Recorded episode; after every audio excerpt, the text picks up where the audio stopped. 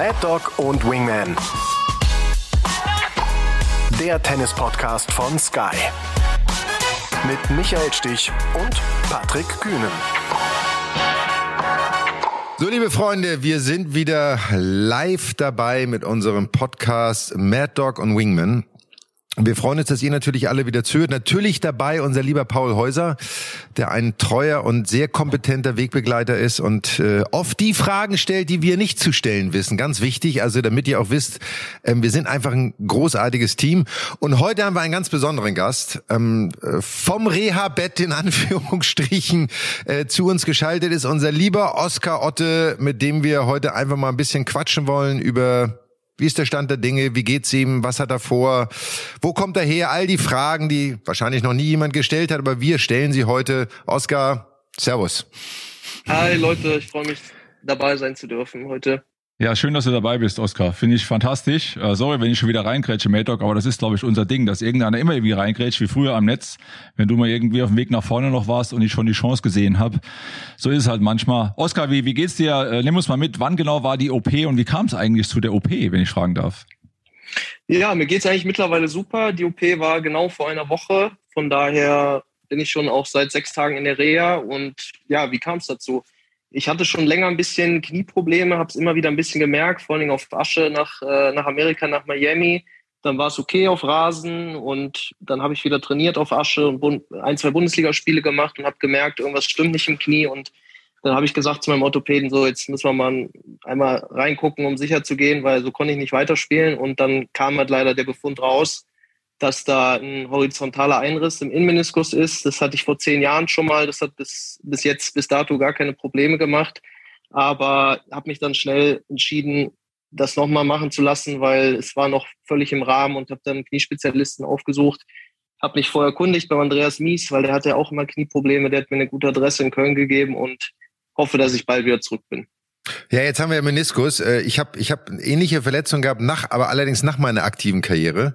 Ich habe mir die erste Kniegeschichte, bei mir war es Knorpel und auch ein bisschen Meniskus geholt, als ich äh, Legendendoppel mit Mansur Barami, Henri Lecomte und Yannick Noah gespielt habe. Und bin am Netz schön zum tiefen Rückhandvolley gesagt, du wie früher, wie in alten Zeiten. Und ich komme vom Platz und das Knie ist dick wie eine, wie eine Melone und denkst mal, was machst du hier eigentlich? Und da war ich noch keine 50. Also, ähm, aber Heilungschancen gut, weil Meniskus ist ja immer so ein heiles so ein Thema. Der heilt ja nicht wirklich von alleine zusammen, soweit ich das weiß, sondern der ist wahrscheinlich bei dir genäht worden, oder? Nee, der wurde nicht genäht. Die haben quasi nur da bei dieser Einrissstelle haben die so ein Stück weggenommen und alles sauber gemacht, wie die das halt immer machen.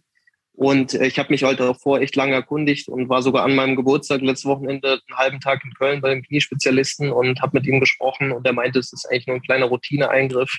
Und das ist jetzt eigentlich besser, wenn wir es jetzt direkt machen, anstatt wenn du dich noch Ewigkeiten damit rumschlägst. Und habe ich gesagt, okay, machen wir am Montag direkt und hoffe natürlich, dass jetzt die Reha echt gut läuft, dass ich äh, für US Open und dann für den Davis Cup ready bin. Das wäre jetzt auch eine Frage gewesen, wann du wieder kommst, ne? weil äh, wir wissen ja alle, Reha ähm, Michael, du erinnerst dich auch, Reha war für uns alle immer nervig, ne? zeitaufwendig, man muss es machen, oft irgendwo hinfahren und so. Ähm, ist es für dich realistisch, weil Davis Cup ist ja ein großes Ding, ne? 13. bis 18. September in Hamburg. Du bist ja ein ganz wichtiger Spieler auch fürs Team. Äh, vorher US Open, eine echte Chance da? Es ist auf jeden Fall eine echte Chance da. Ich meine, ähm, jetzt die ersten Tage direkt nach der OP, das ist wirklich von Tag zu Tag extrem besser geworden. Ich hab, hatte fast gar keine Schwellung nach der OP, also hat der Operateur echt gute Arbeit geleistet. Von daher, man muss natürlich immer schauen, wie die Reha läuft, wie ich zu Hause dann versuche, meinen Arsch still zu halten. Das ist auch ganz wichtig am Anfang, dass ich nicht zu viel rumlaufe oder irgendwie mit dem Hund durch den Wald direkt renne.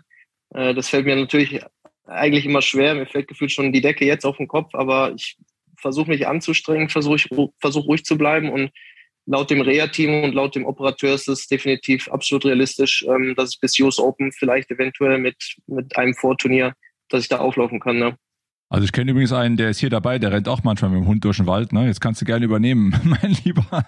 Ja, aber bei mir, ich habe keine akut aktuelle Verletzung, bei mir fällt es manchmal auch schwer, mit dem Hund durch den Wald zu laufen, weil es mir generell schwer fällt. Aber, ähm, aber du hast gerade gesagt, De Decke auf den Kopf fallen, es gibt natürlich gute Streaming-Dienste. Bist du jemand, der Serien guckt? Also vertreibst du dir die Zeit dann auch mit TV? Äh, ja, aktuell schon echt ganz viel. Äh, meine Freundin hatte, hat jetzt die Woche und nächste Woche Urlaub. Die wollte eigentlich nach Hamburg und Kitzbühel mitkommen. Äh, von daher, ja, ist natürlich blöd gelaufen, aber jetzt sind wir äh, mit dem Hund zu dritt hier und kämpfen uns irgendwie von Serie zu Serie. Und wie du es gerade angesprochen hast, es gibt zum Glück mittlerweile echt viele Streaming-Dienste. Und auf Sky gibt es ja auch gute Filme und Serien. Von daher kann man die Zeit schon ganz gut totschlagen. Was ist denn eure Serie gerade? Komm, äh, plauder mal aus dem Nähkästchen. Oder, oder eure Lieblingsserie, die ihr gerade seht oder gesehen habt? Also wir sind vor kurzem erst mit Stranger Things auf Netflix fertig geworden. Sehr gut, kann ich nur empfehlen. Und jetzt haben wir gestern haben wir eine neue Serie auch auf Netflix angefangen, die heißt Manifest. Die ist so ein bisschen abgespaced, aber total interessant. Da haben wir gestern Abend noch fünf Folgen geguckt bis tief in die Nacht und äh, ja, tut auch mal gut, einfach mal ein bisschen ein paar normale Sachen zu machen. Ne? Mal ein bisschen, ich lese, ich versuche es mal positiv zu sehen. Klar, es ist blöd, eine Verletzung, gibt nie einen guten Zeitpunkt, aber wer weiß, wofür es gut ist. Ne? Boah, ich weiß noch, ey, Jungs, ich weiß noch, meine erste Serie, mein Coming Out jetzt, meine erste Serie, 24 damals mit Kiefer Sutherland. Und ich weiß noch genau, dass ich äh, mit meiner Frau damals am Sofa, es wurde 10 Uhr abends, komm noch eine, 11 Uhr abends, gehen wir schlafen oder noch eine, komm noch eine. Ne? So und dann manchmal bis ein oder zwei Uhr morgens geschaut. Also ich kenne das Thema, wenn man so einer Serie richtig dranhängt, ist es natürlich schon echt, äh, echt krawallmäßig. Sag mal, und, und Turniere, Oskar, Hamburg oder so, hast du jetzt bisschen verfolgt auch, was in Hamburg gelaufen ist? Ähm, Hamburg-Roten Baum? Ja, klar, ich habe äh, relativ viele Matches geguckt, weil es mich einfach interessiert natürlich. Da waren viele gute Matches dabei. Ich habe von Strophi das Match gegen Kastanov habe ich natürlich wie ein Verrückter mhm. verfolgt und auch mitgefiebert, mhm. aber sonst habe ich mir die anderen Partien auch angeguckt. Auch die Doppel von Andy und Kevin. Ähm, wie gesagt, ich habe im Moment ein bisschen, bisschen viel Zeit. Ich bin eigentlich immer ganz früh morgens in der Reha. Das habe ich mit, mittags durch, dann drei, vier Stunden ungefähr mit allem drumherum. Und dann, ähm, ja, dann ruft das Sofa und dann wird's immer aktuell nichts aus Tennis und Netflix und Trash TV auf RTL Plus. Also das volle Programm. Komm, das, das durftest du jetzt nicht sagen. Also diese Sendernennung ist hier überhaupt nicht angebracht. Nein, kleiner Scherz. Aber Paul, Paul, du scharrst schon mit der Hufe. Du möchtest jetzt auch endlich mal eine Frage loswerden.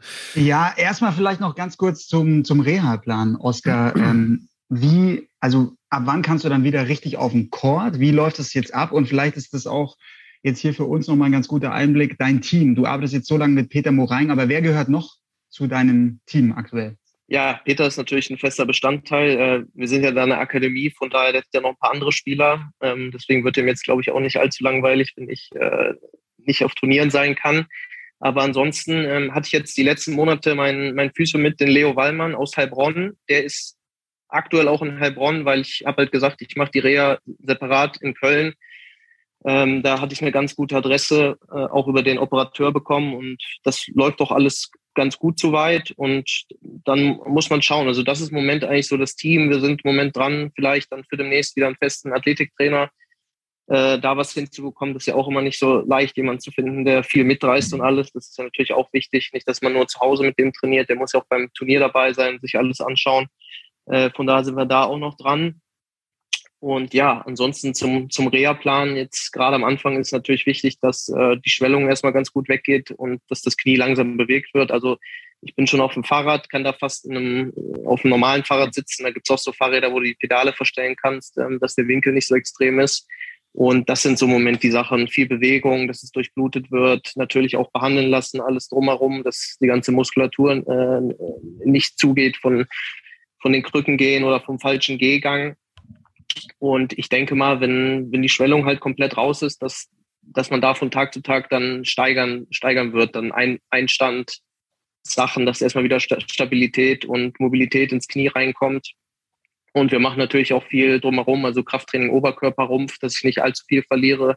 Es gibt auch paar Möglichkeiten, ohne das Knie zu belasten, äh, den Puls hochzubringen. Da gibt es mittlerweile auch paar, paar Geräte und Maschinen, wo man echt auch ein bisschen Cardio machen kann. Also ich bin da echt jeden Tag drei, vier Stunden äh, in Köln bei der Reha und mir macht's echt mega Bock. Das ist ein, das ist so eine, echt ein cooler Standort, so eine alte Halle, das wird umfunktioniert, da hast du viel Platz und ich glaube, wenn ähm, Mitte, Ende nächster Woche sieht das alles schon anders aus, dann kann man auch schon viel mehr Sachen machen, dann kann man da auch schon eventuell mit Richtungswechseln solche Sachen anfangen auf dem Laufband. Wie gesagt, es war jetzt kein Kreuzbandriss oder Knorpelschaden bei mir. Es war nur ein, ein kleiner Eingriff, würde, so würde ich es jetzt mal nennen. Da wird mhm. was vom, vom Meniskus ein bisschen geglättet.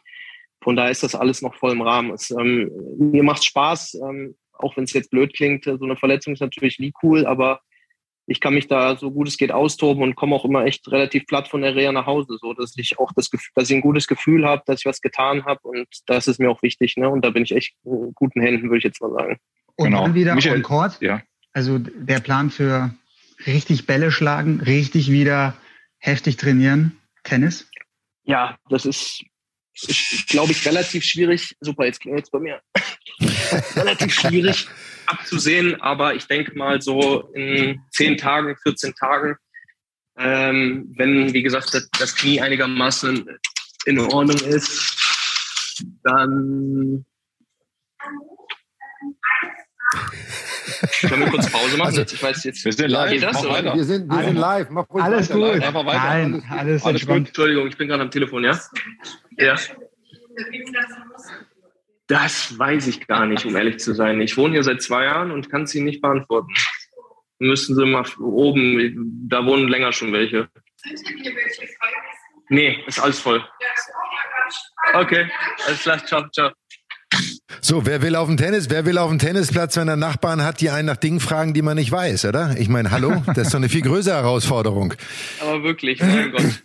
Ähm, nee, ich denke mal so in 10, 14 Tagen, da kann es schon wieder gut auf den Tennisplatz gehen. Da kann, da denke ich, also ich werde natürlich, wenn ich auf dem Platz bin, nicht direkt wieder anfangen, Punkte zu spielen und äh, in die Ecken zu grätschen. Aber da wird so langsam in Richtung Tennisplatz gehen. Und es ist natürlich wichtig, vorher das Knie gut aufzubauen. Und ja, so, so ist der grobe Plan. So würde ich jetzt mal tippen. Ich frage jetzt auch nicht jeden Tag äh, die Leute von der Reha oder den Arzt nach, wann kann ich auf den Platz, wann kann ich auf den Platz. Es ist wirklich, man muss von Tag zu Tag schauen, wie das Knie reagiert. Wenn es mal ein bisschen zu viel war, dann muss man natürlich wieder ein bisschen runterschrauben. Aber im Moment läuft es echt ganz gut. Deswegen würde ich jetzt mal tippen, 10, 14 Tage geht's wieder ähnlich auf dem Tennisplatz. Michael, äh, ich weiß nicht, wie es bei dir war. Ich fand das in der Reha früher mal ab und zu ganz cool, wenn da auch andere Sportler waren, äh, irgendwie aus, aus äh, ja, anderen Sportbereichen. So bei dir auch so, Oskar, dass vielleicht auch andere Sportler in der Reha sind, wo du auch mal vielleicht über andere Themen auch sprechen die, kannst? die, oder? die Frage würde ich erst gerne beantworten. Du hast sie mir Ja. gestellt, ne? Und Dann kann Oskar danach kommen. Alles Weil sonst hat Oskar einen zu großen klar. Redeanteil. Weißt du, wir müssen ja auch Ja, nochmal zu gut. Wort kommen irgendwie.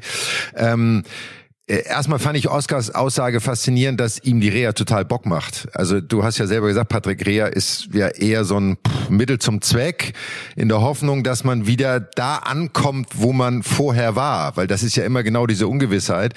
Und ich kann, das würde mich dann gleich in Folge, anschließend an deine Frage an Oskar interessieren. Ich habe damals meine erste Reha natürlich auch dann in München gemacht, nach meiner Fußgeschichte und so, und bin dann ja aber ganz bewusst nach Miami zu Bollettieri geflogen, weil ich meinen anderen, komplett anderen Input brauchte. Ich wollte mal was anderes sehen, was anderes machen und habe dann ja damals mit dem Marc Verstegen zusammengearbeitet. Wir haben, glaube ich, schon mal bei irgendeiner Folge drüber gesprochen, der dann auch die Fußballnationalmannschaft gemacht hat.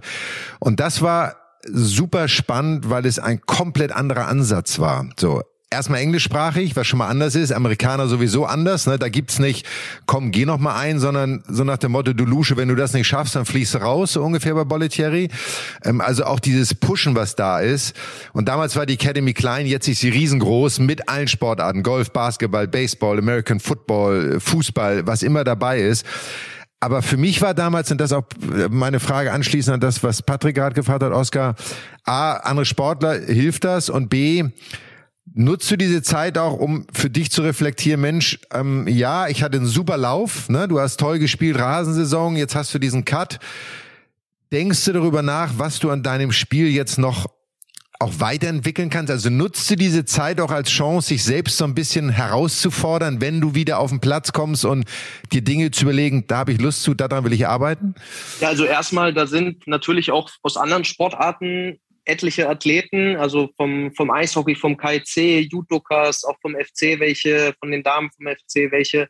Äh, von daher finde ich das ganz cool. Da ist auch ein Golfer, der relativ gut spielt. Das ist schon ganz cool, da mal einen anderen Austausch, Austausch zu haben und wie die dann sport, sportspezifisch sich auch wieder aufbauen. Das finde ich echt ganz cool und das macht mega Bock. Wie gesagt, es ist da eine Riesenhalle, da steht ein Basketballkorb, da steht ein da steht eine Tischtennisplatte, kann ich jetzt natürlich aktuell noch nicht alles so gut nutzen, aber wie gesagt, in ein, ein zwei Wochen äh, werde ich dann mich auch dahin begeben und dann mit den anderen Sportlern auch was machen. Von daher ist es echt ein richtig cooles Ambiente und ich finde schon, dass äh, wenn viele Athleten dann in so einer Reha sind, dann kann das auch gegenseitig pushen. Ne? Also ich, ich würde jetzt mal sagen, ich bin jetzt einer, der da jetzt nicht äh, so einen großen Eingriff hatte und nicht jetzt nicht so allzu schwer verletzt ist, aber da sind schon echt extreme Fälle, äh, ganz, ganz krasse Sachen auch äh, am, am Knie und so. Deswegen bin ich heile froh, dass es bei mir nichts allzu Wildes war. Von daher finde ich das echt, echt eine gute Gelegenheit, auch mal Einblicke in andere Sportarten zu bekommen, weil ich natürlich dreht sich vieles bei mir im Leben nur um Tennis, aber ich bin auch begeistert mich für andere Sportarten und dann auch da mal andere Leute zu sehen, die auch um ihr Comeback kämpfen, ist wie gesagt echt echt eine coole Sache und klar, wie ich es vorhin gesagt habe, mir, mir macht die Reha Bock und genau aus diesem Grund, weil die letzten Wochen und Monate echt gut liefen und da will ich auch, wenn ich wieder fit bin, äh, wieder dran anknüpfen. Ich weiß, dass das nicht auf, auf Anhieb so funktionieren wird. Das wird ein relativ schwieriger Weg und da muss ich mich mental auch darauf einstellen, dass ich kann ich jetzt nicht erwarten, wenn ich wieder auf dem Platz stehe und das erste Turnier spiele, dass ich wieder spiele wie vor, ja, jetzt wie die letzten Monate gelaufen sind, das weiß ich, aber genau da möchte ich hin und deswegen macht es mir auch so viel Spaß und jetzt gerade habe ich auch diese Zeit, um zu reflektieren, äh, was so gut in den letzten Monaten und Wochen war und wo wir dran gearbeitet haben. Und es ist natürlich blöd, dass die Verletzung einen zurückwirft, aber ich sage immer, man weiß nie, wofür es gut ist. Jetzt kann man an anderen Sachen arbeiten. Ich kann jetzt meinen Oberkörper, meinen Rumpf, Rumpf noch stärker machen. Das war Unterrücken, Hüfte war immer ein Riesenproblem die letzten Jahre, was mich zurückgeworfen hat. Und dann genau dafür ist die Zeit, glaube ich, ganz gut, an den anderen Schwachstellen, den anderen Baustellen äh, aufzuarbeiten, dass es wieder alles rund läuft, wenn man auf dem Platz steht. Schaust du denn vielleicht sogar schon mal nochmal Matches an aus der Vergangenheit? Allein oder vielleicht sogar mit Peter setz dich mal hin und schaust mal nochmal so, keine Ahnung, beispielsweise jetzt Wimbledon Alcaraz oder irgendein anderes Match, um mal Dinge nochmal ein bisschen rauszukitzeln? Also mit Peter glaube ich nicht. Nee, der ist da nicht so ein Fan von. den lasse ich, den lasse ich jetzt erstmal lieber in Ruhe die, die nächsten Wochen. Der, auch, der muss ja auch ein paar andere Sachen kümmern. Aber ja, ich habe mir immer, ich habe mir jetzt in letzter Zeit klar das Match von Alcaraz gerade angesprochen. Das habe ich mir sogar angeschaut jetzt äh, auf Sky nochmal im, äh, das Match und das ist, äh, finde ich, wie gesagt, die Zeit muss man sinnvoll nutzen und das, das werde ich jetzt auch tun und mal gucken, ob es noch ein paar andere Matches werden. Ich, ich fand das Match gegen Alcaraz echt interessant, weil ich eigentlich fand, dass ich jetzt nicht allzu viel falsch gemacht habe, aber mhm. ich habe es jetzt selber auch noch mal aus einer anderen Perspektive gesehen und da hat man echt gesehen, wie gut der an dem Tag, der ist ja generell einer der besten Spieler, da will ich jetzt auch nicht Klar. am heißen Brei drum reden, aber ich bin auch nicht vom Typ her einer, der sagt, boah, ich habe echt nicht gut gespielt und der hat dann, er hat, der war dann einen Ticken besser, hatte ein bisschen mehr Glück. Ich finde, da muss man dann auch mal seinen Mann stehen und einfach dann rückblickend auch akzeptieren und sagen können, ey, der war einfach an dem Tag deutlich besser und so war es auch. Aber wie gesagt, ich fand, ich habe eigentlich nicht allzu viel falsch gemacht. Der hat mir einfach überrollt. Der war zu gut an dem Tag. Mhm. Ich, ich finde äh, zwei Sachen, weil wir gerade über Peter Morein gelacht haben. Ich musste vorhin an Peter Morein denken, als du gesagt hast, ihr holt jetzt eine Athletiktrainer dazu. Und ich habe mir gerade Peter Morein vorgestellt, wie er mit dir Athletiktraining macht. Patrick, sehr, sehr schöner Gedanke, oder? Und wir können das beurteilen. Wir haben mit Peter noch gespielt, Bundesliga wirklich früher. Also wir wissen genau, was da abgeht und äh, ne, auch mit Heiner logischerweise. Also war eine eine, war ein netter Gedanke. Ähm, und das andere ist, ähm, du hast gerade gesagt, Stabilität Rumpf. Wenn, wenn ich das mal sagen darf, ähm, ich fand immer, wenn ich deine Matches gesehen habe, ähm, dass wenn man einen Schwachpunkt ausmachen würde, dann ist es diese Stabilität und dass du gefühlt bei Matches ähm, manchmal, wahrscheinlich auch aufgrund der mentalen äh, Anspannung, aber wenn etwas eine Schwächephase, dann war es immer so rum von Oberschenkel so gefühlt. Wenn du dann irgendwie nicht mehr so richtig konntest. Habe ich das richtig gesehen oder ist das äh, etwas, was man vielleicht den falschen Eindruck bekommt? Nee, ich glaube, da hast du definitiv recht. Also äh, ich habe es ja gerade schon gesagt, ähm, die letzten Jahre immer was an der Hüfte, am unteren Rücken gehabt und bei etlichen Spezialisten gewesen und es hat gar nichts gebracht. Und dann haben wir halt ein bisschen mal mehr den Fokus auf aufs Athletiktraining gesetzt, wie gesagt, in den Bereichen Hüfte, Unterrücken, Bauchmuskulatur. Und das ist schon definitiv besser geworden. Und ich glaube, das ist auch bei so Spielertypen wie bei mir, bei langen, schlachsigen Typen ist das, finde ich, das A und O. Ich finde, da haben wir schon einen guten Schritt gemacht. Und wie gesagt, jetzt ist die Zeit, da noch einen besseren Input zu setzen. Und äh, das werde ich auch tun. Und klar, ich habe nicht die dicksten Beine, ähm, schwach sind sie jetzt nicht, würde ich sagen, aber da kann man auf jeden Fall eine Schippe drauf legen. Nee, mach ruhig weiter. Ich wollte also nicht die dicksten Beine. Ich glaube, ich kann es toppen. Zu der damaligen Zeit. Ich glaube, meine Stelzen waren noch dünner, in Anführungsstrichen. Ja, weiß ich nicht. Enges Gefecht auf jeden Fall. Wenn wir jetzt ein Maßband da hätten, würde ich einmal schnell kurz messen, weil die sind bei mir auf jeden Fall nicht dicker geworden in den letzten Jahren. Ja, auf jeden Fall. Ja, klar. Also, ist ganz witzig, jetzt, äh, wo du Peter auch gerade angesprochen hast. Ähm, Peters Devise war und ist immer, Oberkörper ist für den Strand, unten ist fürs Bankkonto. Und ich glaube, da können wir im unteren, in den unteren Extremitäten. Äh, jetzt, wenn das Knie wieder voll belastbar ist, da müssen wir, glaube ich, auch noch eine Schippe draufsetzen, mhm. dass, ähm, dass da einfach noch mehr Stabilität und mehr Bums reinkommt. Das ist einfach, ist einfach wichtig generell. Jetzt nicht nur für mich, sondern für alle Tennisspieler. Du hast jetzt Strand erwähnt, da meldet sich der Paul direkt. Komm ja. hier. Paul. Oberkörper für den Strand und Beine fürs Bankkonto. Das finde ich äh, bemerkenswertes, bemerkenswertes Zitat. Hat dir gefallen, ne? Hat mir richtig gut gefallen. Ja, ich, ich will einfach auch ein bisschen, ich finde halt einfach deine, deine Karriere, deine Entwicklung ist so bemerkenswert, so erstaunlich. Jetzt bist du 29 gerade gerade geworden. Ja, genau. Happy Birthday übrigens noch Happy nachträglich. So. Ja, natürlich. Thank, thank you, thank you. Happy Birthday. Und du bist, du bist die Nummer 40 der Welt, warst schon Nummer 36. Gut, jetzt wirst du mal kurz ausgebremst mit einer Verletzung, aber es lief ja in diesem Jahr und einfach eigentlich, ja, die letzten neun Monate so, so überragend für dich. Was war für dich vor allem der Schlüssel? Du warst man kannte dich schon von der Tennis-Bundesliga, du warst vor allem auf Future und dann Challenger Tour zu Hause, hattest dann äh, gute Ergebnisse. Aber immer wieder habe ich gelesen, Verletzungsprobleme. Was war dann der Schlüssel, warum es dann plötzlich auch auf der ATP-Tour mit so guten Ergebnissen geklappt hat. Wir können uns ja erinnern, wie du gegen Murray dieses starke Match hattest, Wimbledon gegen Sascha Zverev 2-0 Sätze geführt hast, French Open. Aber jetzt so eine Konstanz auch, die du entwickelt hast. Warum? Ja, ich glaube, es hängt viel damit zusammen, dass ich die letzten Jahre, ich meine, ich bin schon etwas länger Profi und war lange auf der Future Tour und auch auf der Challenger Tour und habe im Endeffekt, ich habe mal meine Activity reingeguckt und es gab eigentlich noch nie ein Jahr, wo ich wirklich mal 20, 25, 30 Turniere gespielt habe. Es kam immer irgendwas dazwischen, immer irgendwelche kleinen Verletzungen, immer wieder zurückgeworfen. Und ich finde, das haben wir ganz gut in den Griff bekommen mit Training umstellen. Ähm, Peter und Heiner haben mit mir und mit uns auch Fitnesstraining gemacht, vorm, vorm Training, nach dem Training. Dann hatten wir schon verschiedene Athletiktrainer. Aber wir sind da immer dran geblieben, auch wenn es nicht leicht war. Und ich glaube, dass diese diese Konstanz, dass ich einfach in der Lage war, wirklich mal Tennisspieler zu sein, einfach mal wirklich eine Saison zu spielen und dann zu gucken, okay, reicht's dafür, bist du still. Wer war das? Das war mein Hund, der hängt, der hatte irgendwas gehört. Der guckt gerade schon. Ähm, reicht's, reicht's wirklich dafür, mal auf, auf gutem Niveau zu spielen? Ich habe immer wieder in der Bundesliga Top 100, Top 50 Leute geschlagen oder mal beim mhm. Challenger ein oder mal irgendwie qualifiziert äh, beim, beim Tour-Event oder Grand Slam Quali oder so. Und ich, dann habe ich irgendwann zu mir selber gesagt, ey, das kann doch eigentlich nicht sein. Ich, ich, ich finde und, und fand, dass ich eigentlich immer ein echt passabler Tennisspieler war mit, mit Spielwitz, mit Waffen.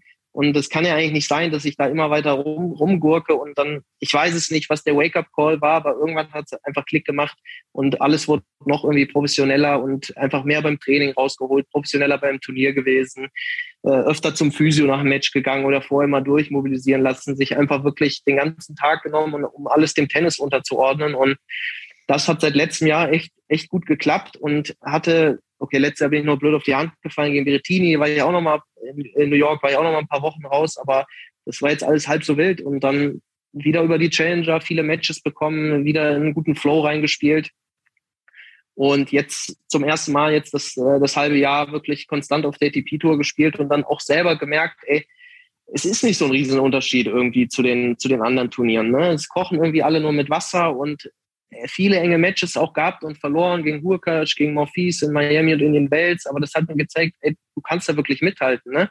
Äh, du kannst da mitspielen. Dein Spiel ist eklig, du hast gute Waffen.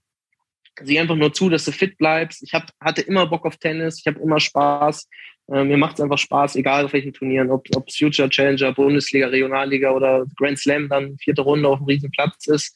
Das war immer so meine Devise und das war immer meine Art. Und bin natürlich jetzt äh, mehr als happy. Okay, jetzt aktuell vielleicht nicht wegen dem Knie, aber davor, die letzten Monate, wie es gelaufen ist. Und es macht mir einfach riesen Spaß. Und ich, das ist genau das, was mich jetzt auch antreibt in der Reha. Dass, dass ich, ich will da wieder zurück. Ich will wieder auf den Tennisplatz, wenn ich mir jetzt hier Hamburg anschaue oder äh, jetzt die Woche Kitzbühel oder Umag und die Leute da spielen sehen, da hätte ich jetzt auch sein können. Und das macht einfach Hunger, Hunger auf mehr. Ne? Und genau das möchte ich einfach. Mhm. Okay. Äh, ich bin erst dran, Patrick, bevor du jetzt schon das Mikro nicht. Ich habe den Finger gehoben, ne? Also du hast das gesehen. Rein, das Mikro. Ich beiß schon rein. Ich hab's pass gesehen, auf, aber ich hab's pass gesehen. auf, pass auf. Ähm, zwei Fragen. Ähm, einmal, hast du während dieser Zeit, weil wir sehen jetzt ja viele Spieler, die auch gerade Hamburg hast du angesprochen, Alcaraz gegen Musetti, ne, 19-Jähriger gegen 20-Jähriger, da bist du ja schon der Tennisoper in Anführungsstrichen so ein bisschen.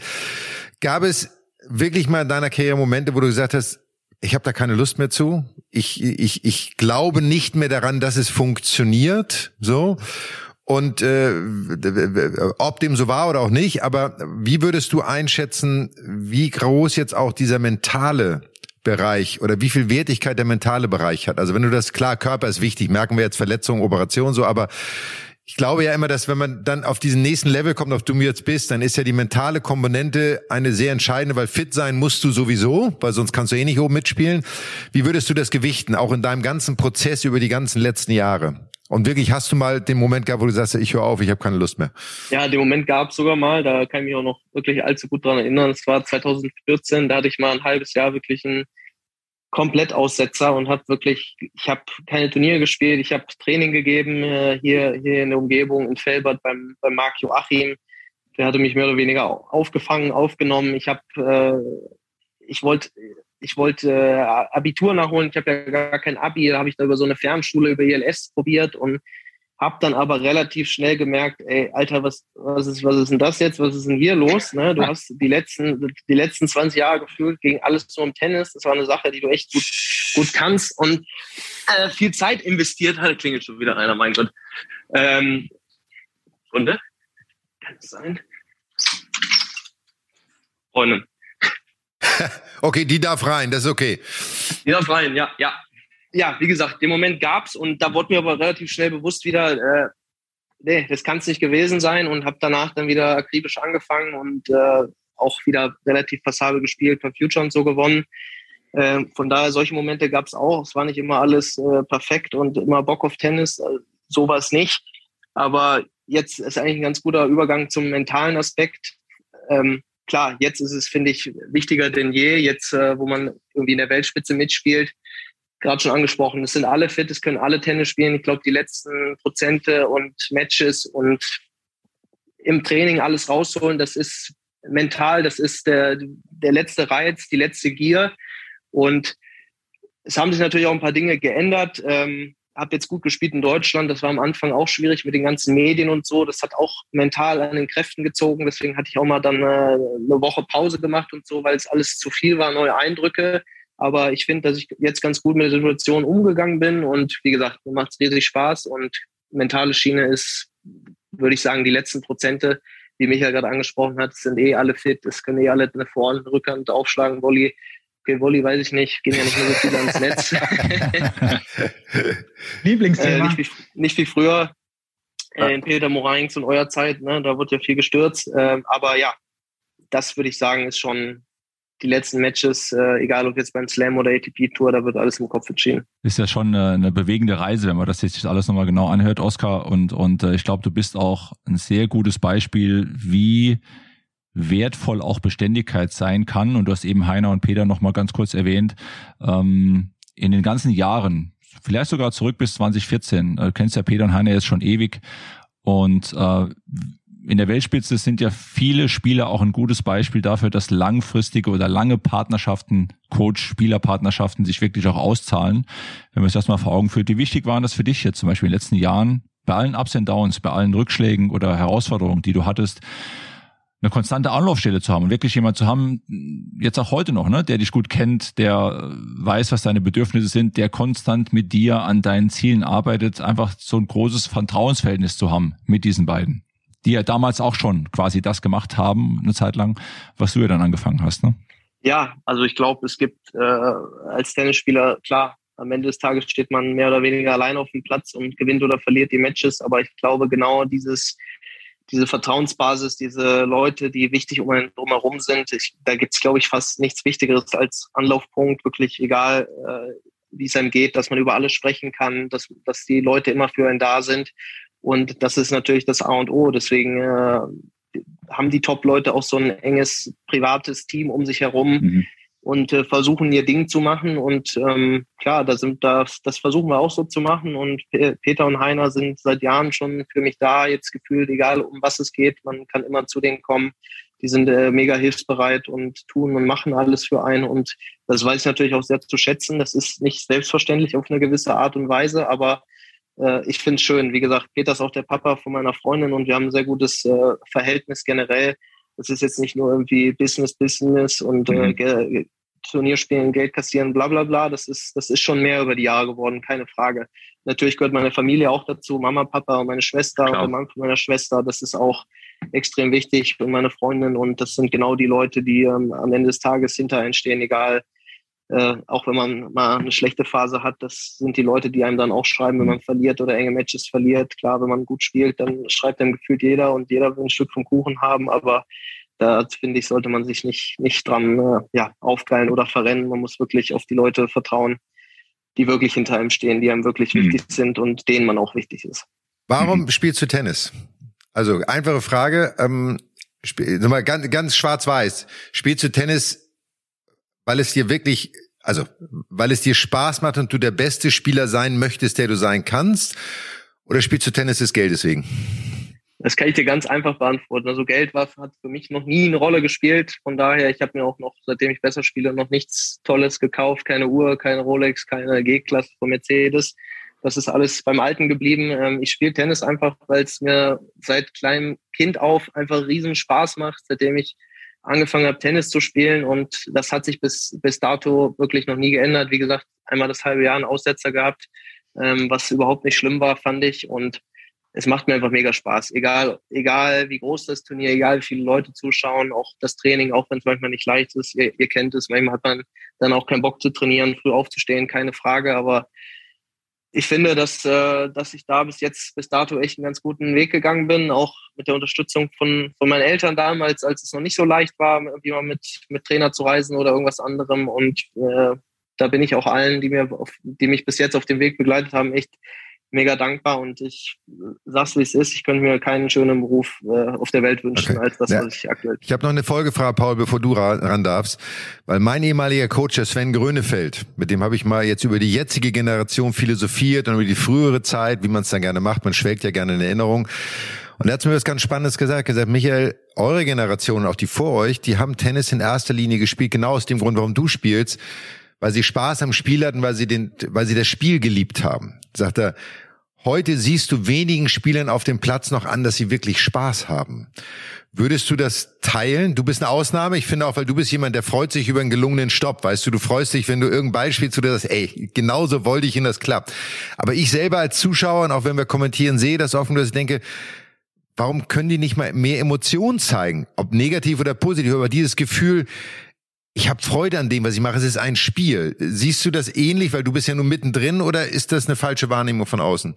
Boah, das finde ich jetzt echt gerade schwierig zu beantworten. Also ähm ja, du kommst du nicht raus. Da gibt's nicht. Das ist, äh, das ist schwierig. Du musst ja keinen in die Pfanne und darum geht's gar nicht. So eine generelle, so eine generelle Wahrnehmung. So und da geht's nicht ums Geld. Also das heißt nicht, dass die nur fürs Geld spielen, aber dieses Spiel, weil es ja auch so ein bisschen eintöniger geworden ist. Du hast selber gesagt, du spielst so ein bisschen schief und krumm im positiven Sinne gesehen ich finde, durch diese, durch dieses Athletische, durch diese Eintönigkeit ist so ein bisschen der Spaß verloren gegangen.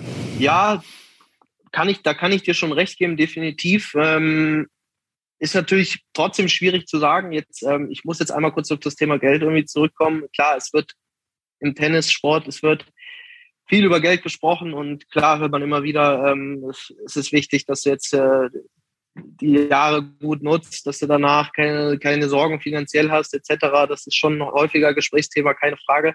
Ähm, ja, natürlich, viele zeigen nicht so viele Emotionen und machen das irgendwie alles eintönig.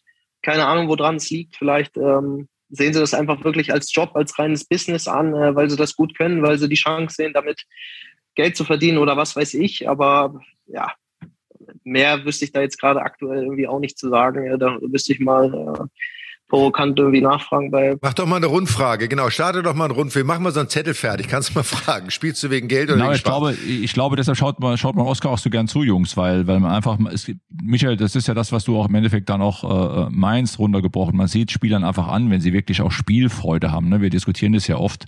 Und ähm, wie jetzt zum Beispiel, ich nehme jetzt gerade Musetti, der in Hamburg überragend gespielt hat, der ja auch viele Stops spielt, der Spielfreude, also ich nehme das so wahr, ne, dass auch Musetti jemand ist, der einfach gern Tennis spielt. Ne? Alcaraz auch jemand, der gerne Tennis spielt, der will einfach da rumpowern und jeden vom Platz schießen, da hat er unheimlich Spaß dran. Das ist so die neue Generation.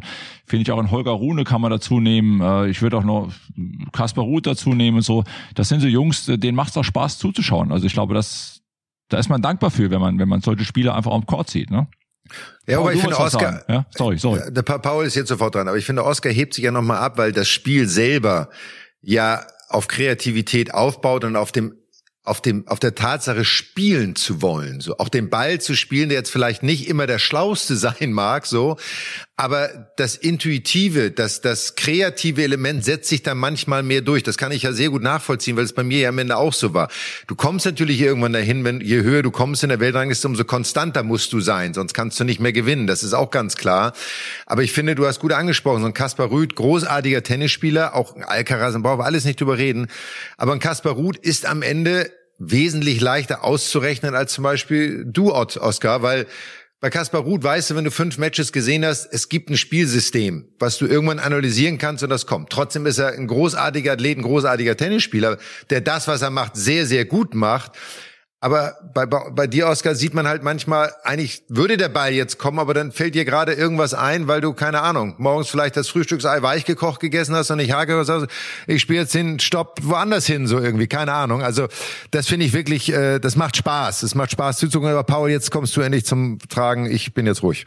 Ja, alle sind spannend. Ähm, ich hatte noch eine Frage zum finanziellen Aspekt. Die will ich jetzt aber unbedingt hinten anstellen, weil jetzt seid ihr schon so drin. Das, was Patrick angesprochen hat, mit Musetti. Das interessiert mich jetzt auch. Oscar, wie siehst du die kommende Generation? Und also ich muss wirklich sagen, ich habe Musetti schon, schon früh ist er mir aufgefallen und äh, auch als Journalist entwickelt man dann so gewisse Vorlieben. Ein Spieler, der gefällt einem mehr als andere. Also ich war bei Musetti, war ich zum Beispiel relativ schnell auf dieser Hype-Train. Michael, äh, das ist auch wieder so ein Lieblings, vielleicht ein kommendes Lieblingswort für dich, Hype-Train. Also ich, ich fand den gut. Ich habe den ich habe den, ja, die Art, wie er Tennis spielt und Hype Train, sag mal, was ist ein Hype Train? Oscar, Oscar versteht mich, richtig? Os ich verstehe dich komplett, ja. Du verstehst mich komplett. Ein Spieler, der, der wurde gehypt, der wurde.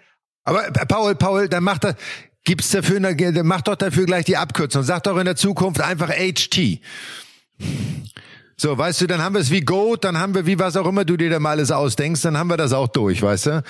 Genau, der war ja auch bei den Junioren, war Musetti Nummer eins, hat, hat Australian Open Juniors gewonnen, hat sich jetzt. Da kommt da jetzt noch eine Frage, Paul? Da eigentlich? kommt jetzt eine Frage und das, ich will eigentlich wissen, für mich ist das jetzt so, so ein Spieler, auf den, den habe ich jetzt besonders im Fokus.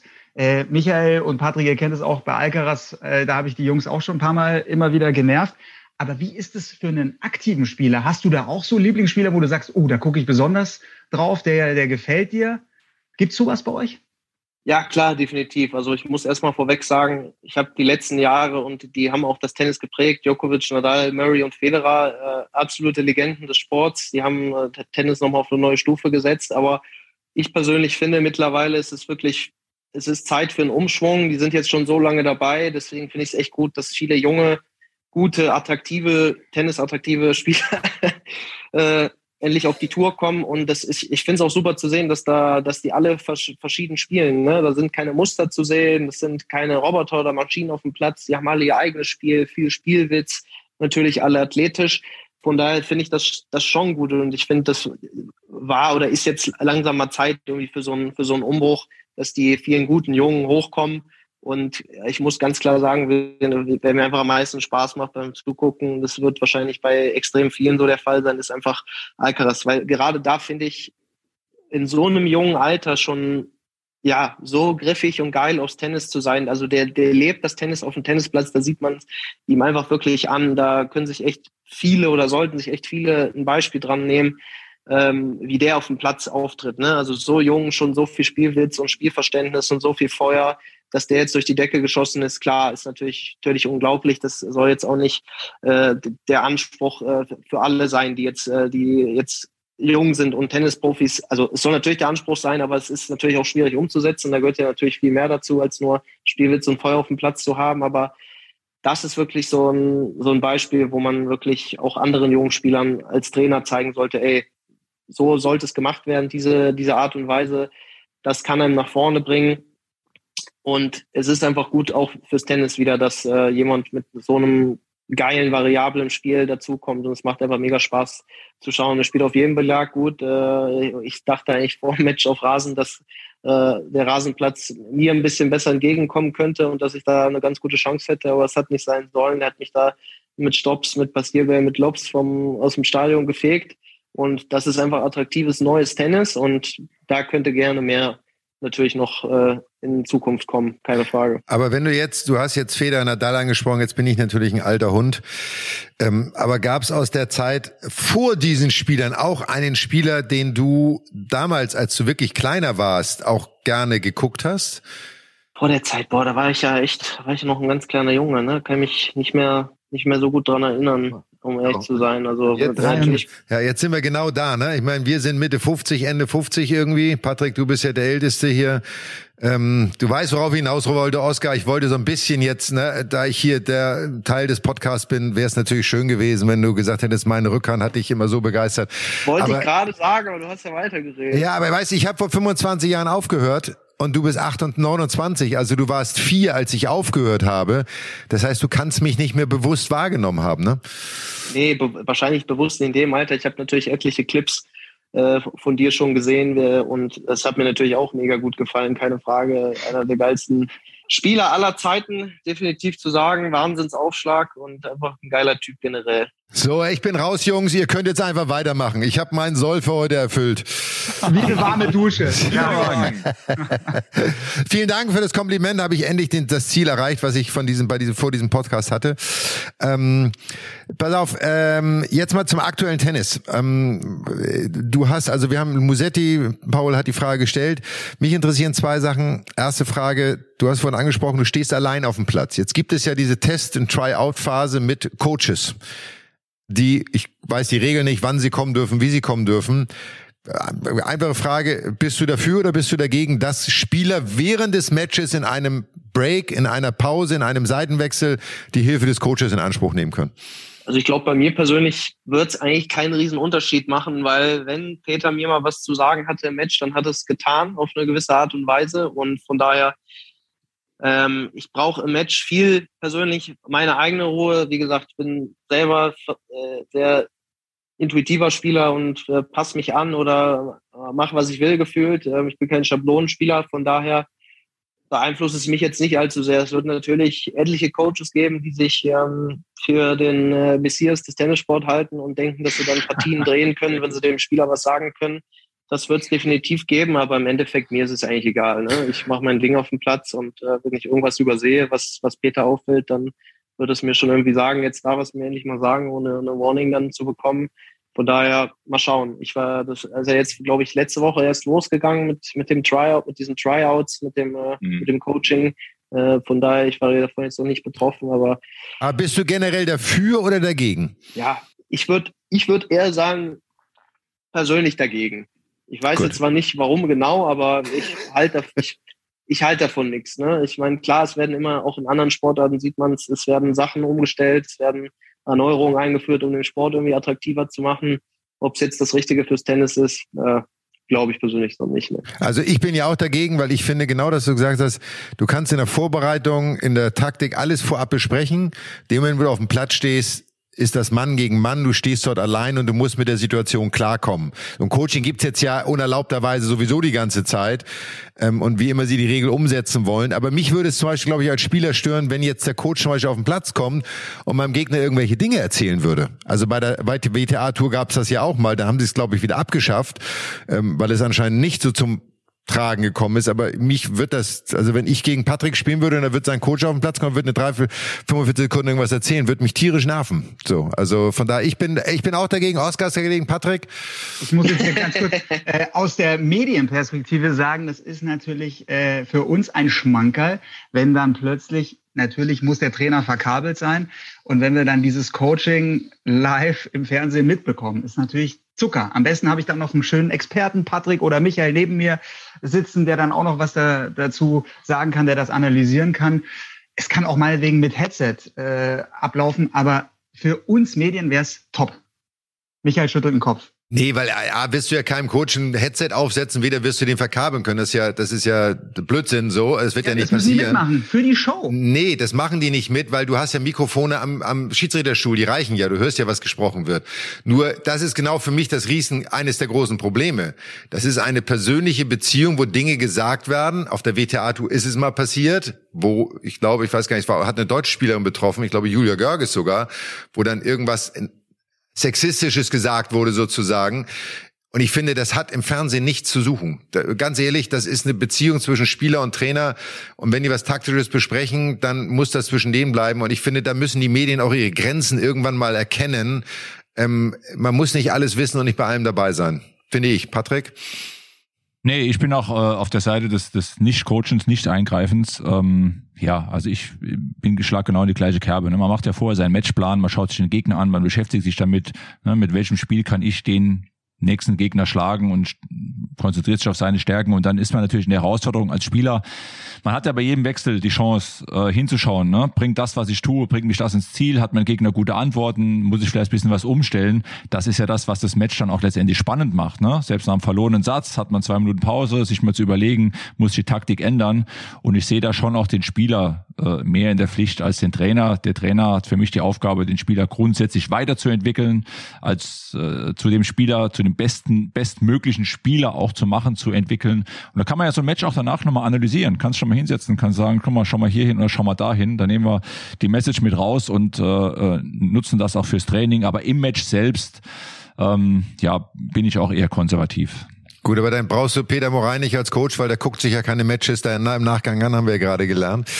Ähm, schönen Gruß an Peter übrigens auf diesem Wege. Peter, ganz herzliche Grüße. Ähm, äh, jetzt noch eine Frage. Äh, ja, was denn? Ich will nur einen Anstoß dazu noch. Ich glaube, Tennis ist in diesem Bereich Coaching fast der einzige Sport, die da so strikt die Coaches während eine, eines Matches aussperren bisher oder rauslassen. Bei jedem anderen Sport darf der Coach viel intensiver einwirken. Das wollte ich jetzt nur noch. Also beim Golf zum Beispiel nicht. Beim Golf darf der Coach nicht dabei sein. Okay, da gibt's einen Caddy, ja. Aber da hast du. Ja, aber das ist ja nicht der Coach. Ist nicht der Coach. Ist was anderes. Ist eine andere Beziehung, ja. So. Okay. Und beim Fußball steht der Linie, steht der Coach an der Seitenlinie und versucht reinzuschreien, dass irgendjemand 80 Meter entfernt irgendwas hört. Also ich finde, es gibt ehrlicherweise nicht so viele Sportarten, wo du dieses One-on-One-Coaching in Einzelsportart wirklich ausübst. Also wo es auch sinnvoll ist, das kann ich nicht beurteilen, weil ich habe nur Tennis gespielt. Aber es wird spannend sein zu sehen, was dabei rauskommt, wie sich das entwickelt. Jetzt mal äh, Zukunft gedacht. Äh, du bist auf dem Tennisplatz, du findest äh, zu alter Form und wirst noch besser. Sag mir deine fünf Ziele, die du dir für deine Karriere vorgenommen hast. Und sei es Jugendträume, Kindheitsträume, egal was es ist. Was möchtest du erreichen? Was hast du dir immer als Ziel gesetzt? Fünf, fünf Freischüsse hast du. Fünf Freischüsse. Davis Cup für Deutschland spielen, Olympia für Deutschland spielen. Das war immer ganz weit oben. Ähm, ja, ein Grand Slam zu gewinnen. Am liebsten natürlich Wimbledon, weil es einfach das tollste und traditionsreichste Turnier ist. Äh, so wie du damals. Drei. Oh, es fehlen noch zwei. Mein Gott. Also jetzt, jetzt wird es aber eng. Ähm, was haben wir denn noch? Was haben wir denn noch alles? Puh deutscher Meister mit dem Bundesliga-Team zu werden. Das war auch immer jahrelang ein Traum. Äh, es war damals noch mit Rot-Weiß Köln. Ich spiele ja mittlerweile für Essen Bredenheim. Vielleicht äh, dann mit denen nächstes oder dieses Jahr. Keine Ahnung. Dieses Jahr wird es wahrscheinlich nichts mehr. Äh, vier, was haben wir als fünftes? Puh, gute Frage. Ein Legendendoppel mit Michael Stich zu spielen. ich hätte jetzt fast gesagt, einmal mit Michael im Kleinfeld spielen. Das hätte ich noch eingeworfen, aber Legendendoppel ist natürlich mega. Traue mich nicht, das traue ich nicht im Kleinfeld. das ist auch mutig, ja. Aber ich glaube, jetzt ist, jetzt, äh, ja, du, aber ich glaube, mit Oscar würde ich mich im Kleinfeld schwer tun. Also mit meiner nicht vorhandenen Beweglichkeit und dem Spielverständnis wäre schwierig so. Aber ich hätte jetzt, ich würde dich jetzt mal challengen. Du hast gesagt, Grand Slam gewinnen, am liebsten Wimbledon, ja. Aber Davis Cup Olympia hast du gesagt, nur spielen. Ja, nur spielen, äh, gewinnen, gewinnen. Davis Cup gewinnen mit Team Deutschland und Olympia eine Medaille. Am liebsten Gold. Okay, gut. Wenn du Davis Cup sagst, wie findest du die Davis Cup Reform, wie sie vorgenommen worden ist? Hättest du lieber das alte Format gespielt, so wie es mal war, oder findest du das neue besser? Ja, das ist natürlich schwierig zu sagen, da ich, okay, ich war jetzt in Brasilien dieses Jahr das erste Mal dabei, habe aber nicht gespielt, von daher, boah, schwierig zu sagen. Ich glaube, das alte Format war cooler, dann mit den Heimspielen, vor Heimpublikum spielen und so. Ich glaube, das hat den Spielern und Leuten, denke ich mal, mehr getaugt und mehr Bock gemacht. Von daher würde ich jetzt eher sagen, das alte Format wäre cooler. Ich habe zwar selber noch nie gespielt, aber ich sag's jetzt einfach mal. Es war schon sehr cool, ja. Ja, aber genau das, was du sagst, genau die Atmosphäre, du spielst vor heimischem Publikum, kannst Belag wählen, du kannst den Vorteil ausschöpfen, den du hast. Ne, Davis Cup Finale, was wir gespielt haben, vor 12.000 Menschen dann zu spielen, die alle für dich sind, das ist ja schon äh, alleine Gänsehaut pur irgendwie so. Aber ähm, ja, ich finde auch, ich finde das neue Format auch nicht gut, aber es ist, wie es ist. Der Sport muss weitergehen. Ähm, dann habe ich noch eine letzte Frage auch zur Zukunft des Tennissports. Und dann fällt euch Jungs noch sicherlich was ein. Ähm, stehen ja Änderungen am Turnierkalender an. Das heißt, die ATP baut sich um.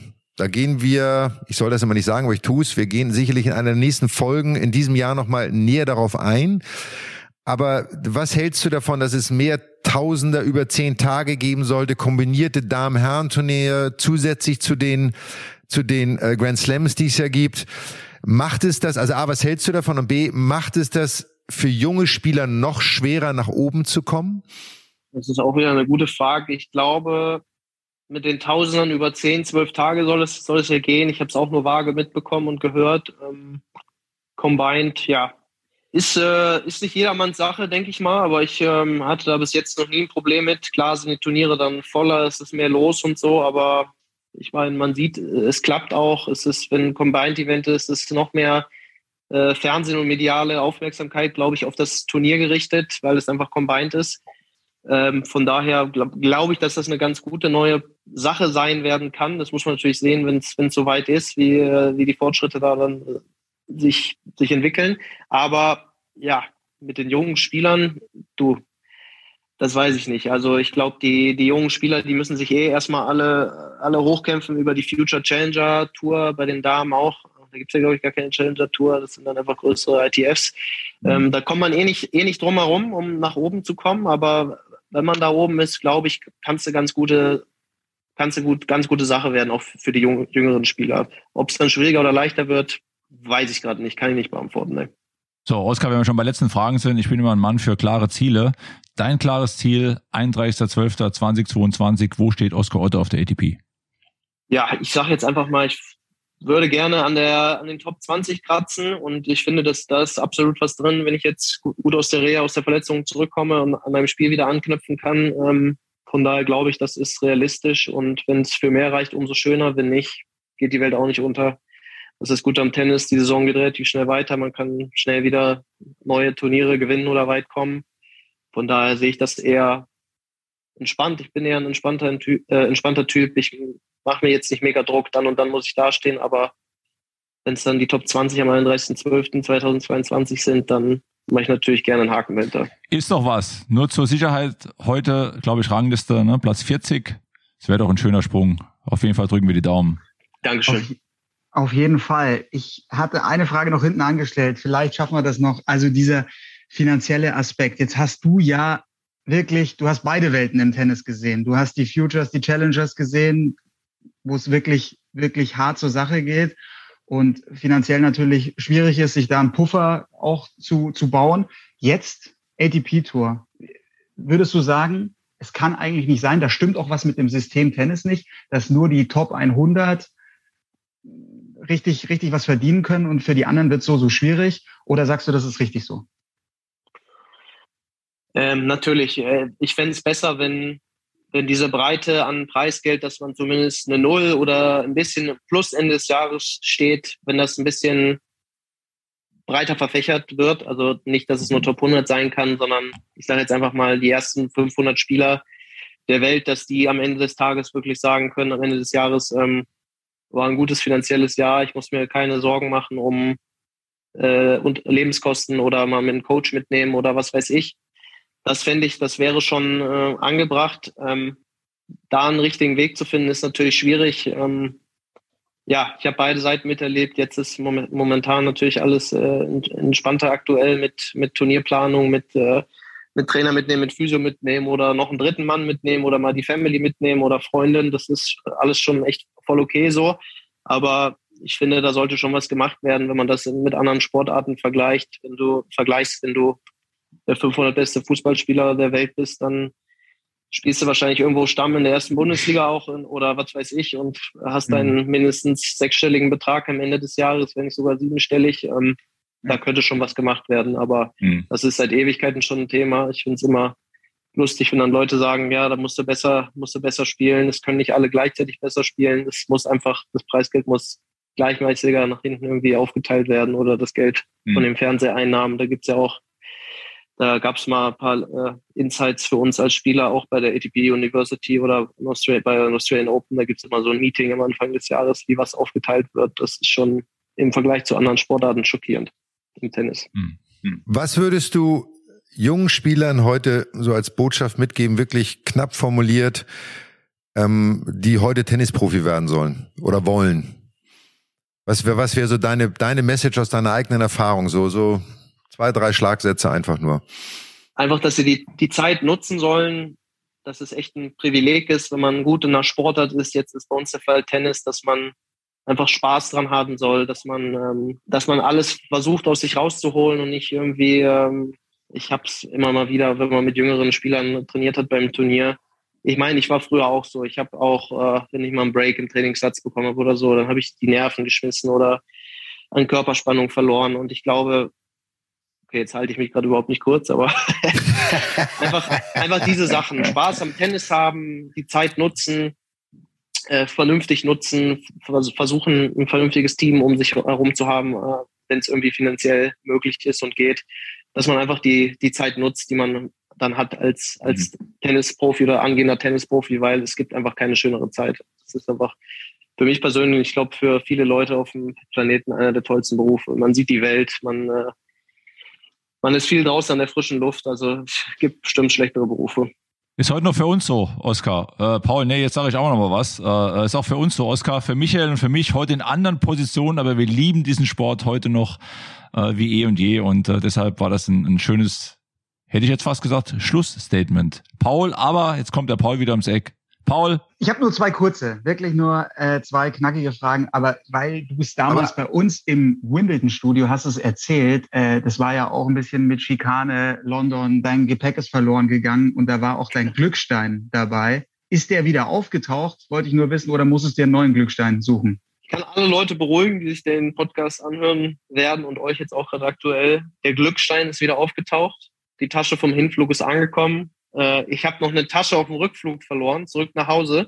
da waren äh, gefühlt meine ganzen Anziehsachen drin. Also ich habe im Moment irgendwie keine Anziehsachen. Äh, von daher, aber der Glückstand ist wieder da und mal schauen, ob der mir jetzt auch so viel Glück bringt in der Reha wie die Wochen davor. Auch. Also jetzt kurz dazu gesagt, ich weiß ja nicht, aber wenn jemand einen Glückstein in sein Gepäck tut, das er aufgibt, dann stelle ich mir jetzt gerade so ein Findling vor, wie bei Asterix und Obelix, weil das Ding muss ja so groß gewesen sein, dann hättest du den ja einfach in die Hosentasche gesteckt, oder? Hätte ich eigentlich machen müssen, aber ich habe den seit Jahren in derselben, also nicht in derselben Tasche, aber ich habe ja meistens immer die gleiche Tasche vom Babulat, immer im gleichen Fach und das wollte ich nie ändern. Und der liegt da, der Glückstand von meinem Papa. Und ich habe den jetzt auch nicht rausgenommen. Der liegt da jetzt immer noch in der Tasche. Und da soll er auch liegen und uns von mir auch uns allen Glück bringen. So, Paul, war das deine letzte Frage oder hast du jetzt noch immer eine im Höfer? Natürlich noch eine, eine letzte. Ähm, weil der Spitzname Ozzy Otter, wo kommt der her? Wer hat dir den verpasst? Ozzy Otter. Ich glaube, das ist eine Mischung aus, wie gesagt, aus Ozzy und Otter. Also mit den beiden Namen hat mich noch nie eigentlich einer so genannt. Ossi nämlich schon irgendwie gefühlt alle aus, aus der Schulzeit, meine ganzen Jungs und Freunde, Ossi oder Oss. Und Otter ist damals äh, zu Rot-Weiß, Rot-Weiß-Köln Bundesliga-Zeiten entstanden. Da waren immer ein paar, paar Ultra-Hooligans, so wie man das aus Köln kennt, auch vom FC. Die haben dann immer Otter geschrien und ähm, ja, dann hat sich das anscheinend irgendwie fusioniert. Und ich hätte jetzt eher die Verbindung zu Ozzy Osbourne, eher die Verbindung zu Ozzy Osbourne hergestellt, irgendwie, irgendeine Anlehnung. Aber ich also weiß gar nicht. So deine Fantasie, das ist echt Wahnsinn. Ja, unglaublich, ne? Du. Ja, ja weil Wahnsinn, ich komischerweise würde ich, würde ich auch denken, dass du auch gerne mal, hörst du mal gerne Rock, Hardrock oder irgendwie sowas? Ja, sogar ab und zu, sogar echt. Also muss man sagen. Normal eigentlich immer andere Musik, aber es gibt auch so Phasen, wo dann mal so ein bisschen was was Kernigeres, was Knackigeres kommt. Ja, ja kenne ich auch. Sehr gut. So, Jungs, ich, ich würde sagen, wir machen jetzt, äh, um mit Pauls Englisch ein Wrap-up Ich habe heute gehört, dass was immer du davor HT, so, ne? Keine Ahnung, ich habe schon wieder vergessen, was das heißt. Hype Train. Hype, Hype also, Train. Hype Train. Das ist also ich finde, du solltest langsam mal ein eigenes Lexikon schreiben. Ähm, Oskar, ganz, ganz lieben Dank für deine Zeit, für die Einblicke. Ich glaube, das hat uns logischerweise als allererstes wahnsinnig interessiert ähm, und dass du da auch so ein offener Mensch bist, der damit auch sehr offen und kommunikativ umgeht. Ich glaube, für die Tennisfans da draußen ist das ein toller Einblick in das Leben auch eines Profis mit allen Höhen und Tiefen, die da sind. Von daher danken wir dir wirklich sehr herzlich für deine Zeit und wünschen dir äh, tolle Genesung, dass du ganz schnell wieder dabei bist und dass wir dich bei den US Open und natürlich auch beim Davis Cup dann sehen werden, anfeuern können und wieder schöne Geschichten über dich hören und auch erzählen können, logischerweise. Schließe mich gerne an, äh, Oskar. Vielen, vielen Dank, dass du dir Zeit genommen hast. Für uns hat sehr viel Spaß gemacht. Also ich hoffe, dass wir uns dann bald sehen wieder auf dem Court. Jetzt auch mega Bock gemacht mit euch. Schön.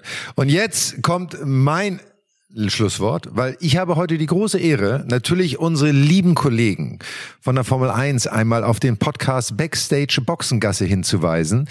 Ähm, ganz viele tolle Neuigkeiten, tolle Interviews, alles, was da hinten dran ist, weil ich habe mir gedacht, wir müssen das mal hier, Patrick, du und ich, wir müssen vom Team, unserem Teamkollegen sozusagen, den Ball einfach rüberspielen. Das mache ich hiermit. Hören Sie da rein. Es ist immer ganz, ganz spannend.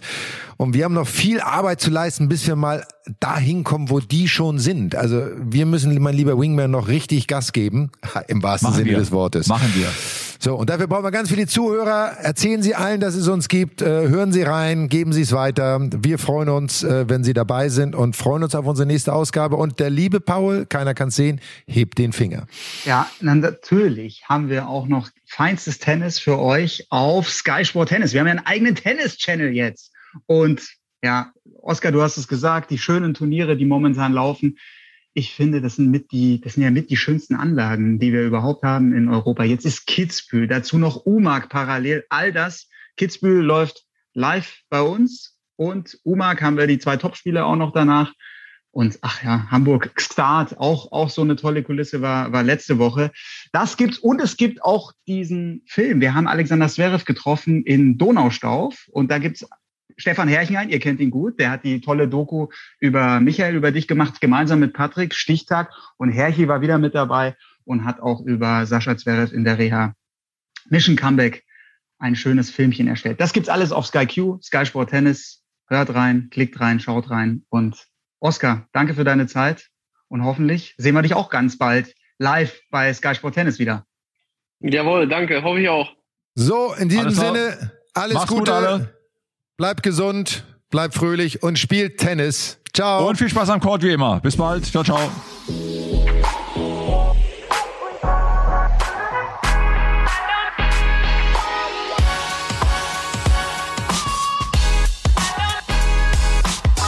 Mad Dog und Wingman ist eine Produktion der Podcast-Bande im Auftrag von Sky.